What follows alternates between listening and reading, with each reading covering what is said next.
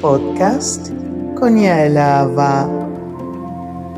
Temas varios sobre la vida cotidiana, familiar, de interés internacional, música, invitados especiales. Escúchanos en Spotify, Spreaker, iHeartRadio, Google Podcast, Anchor y en más plataformas digitales. Hay programas en varios idiomas, especialmente para ti. Te esperamos. Podcast con Yael Ava. Discovery, go at throttle.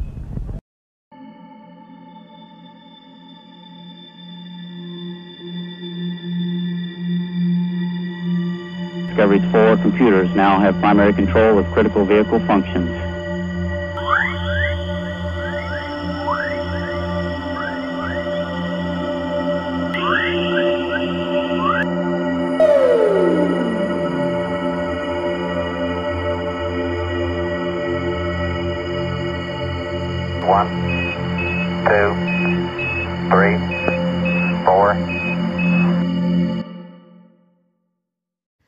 Shalom, shalom, les habla Yael Ava.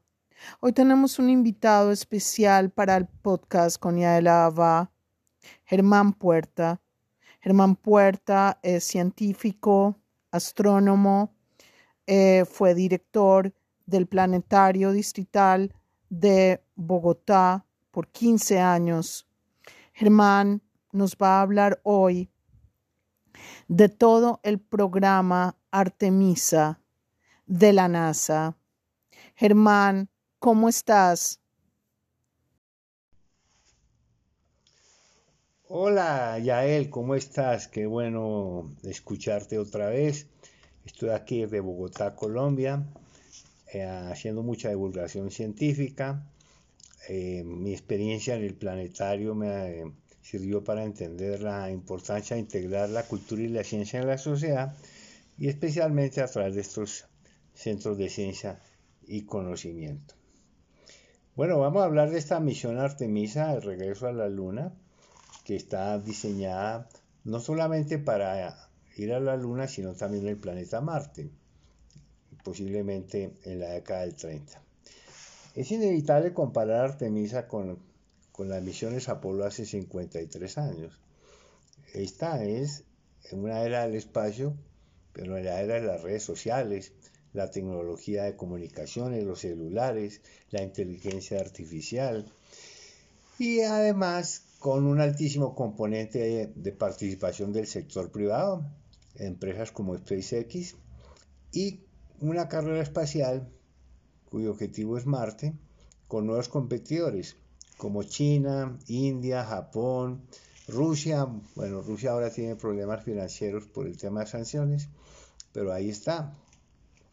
Y no hay duda que eh, va a producir un efecto también inspirador entre el público, entre los jóvenes, todas estas noticias de la era espacial. Bueno, Artemisa 1 se aplazó en su lanzamiento, lo cual es muy normal. La NASA tenía previstas tres ventanas de lanzamiento, agosto 29, septiembre 2 y septiembre 5, porque eh, hay muchos factores, incluyendo el climático, el climático, pero en este caso fue una señal de alarma en uno de los motores, el motor número 3 del gigantesco cohete SLS.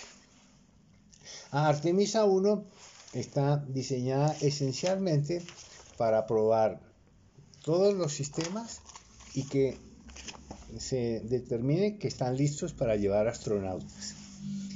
Se compone del lanzamiento del SLS, el cohete más poderoso, inclusive más potente en el despegue que el Saturno V. Es eh, un cohete de 80, 98 metros de altura y 2.600 toneladas de peso. Y el empuje que produce los motores son de 3.500 toneladas, 15% más que el Saturno V.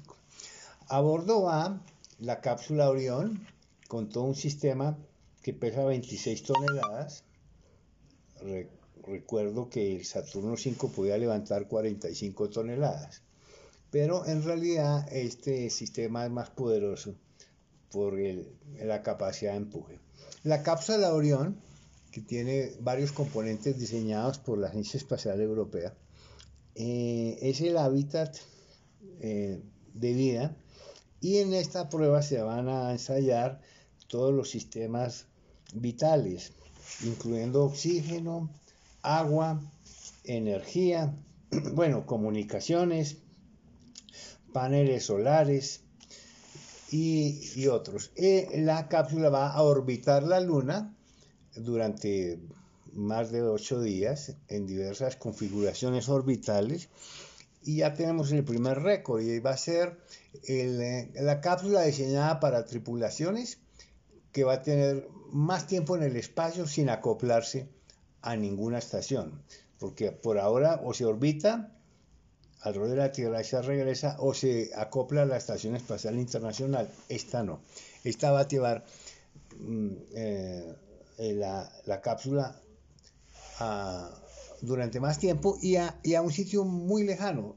Eh, eventualmente va a estar a 100 kilómetros de altura de la Luna, pero también a, a más de 27 mil kilómetros, lo cual nos lleva a tener la cápsula con posible tripulación más lejos de la Tierra.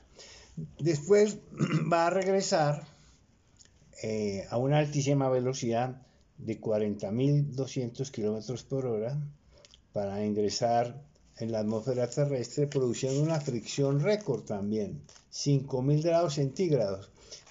Y allí se va a probar el escudo protector.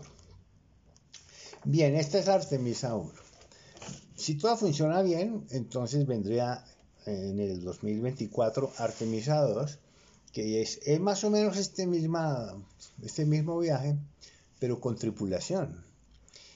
Y nos va a mostrar en misiones de larga duración, porque esto puede ser de 30 días. Las misiones Apolo eran básicamente de 10 días. Estas son de 30 días. Y nos va a mostrar pues que todo funciona en Artemisa 2. Y luego viene Artemisa 3 en el 2025, que ya es el descenso en la Luna de dos eh, astronautas, eh, una mujer además afroamericana, primera mujer y primer afroamericano en, en- en la Luna. El sistema de descenso está siendo diseñado por SpaceX y van a descender en un lugar en la Luna cerca del Polo Sur, donde se sabe que hay agua de hielo en los cráteres polares. Ya hay 13 lugares identificados. Curiosamente, China también va a descender en, en ese mismo lugar. Y las bases que se instalarán más adelante se instalarán tanto allí eh, por Estados Unidos y Europa como por China. Una curiosidad, porque vamos a tener a pocos kilómetros de distancia la base china y la base estadounidense europea.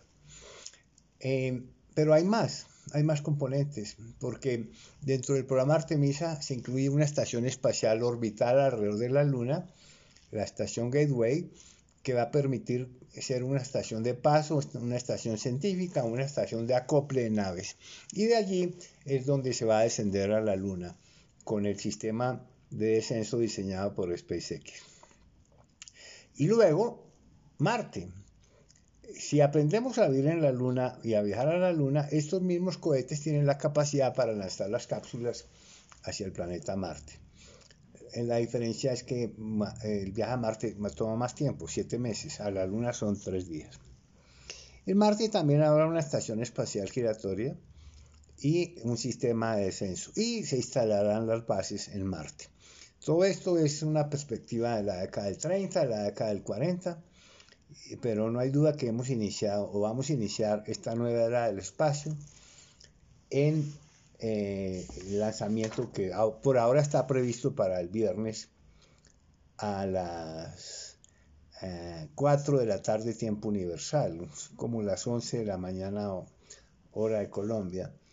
Eh, y creo que es como a las 6 de la tarde la hora en, en Israel.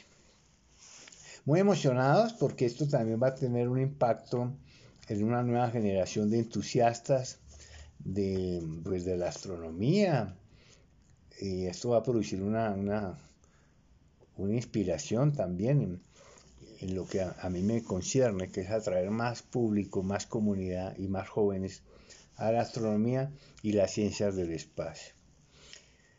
Quiero recordarles mis redes sociales, Astropuerta en Instagram y Twitter y astropuerta.gmail.com en mi correo. Pueden escribirme, solicitarme información, mis libros, por supuesto, que ahora eh, es tan fácil hacer envíos y despachos a domicilio.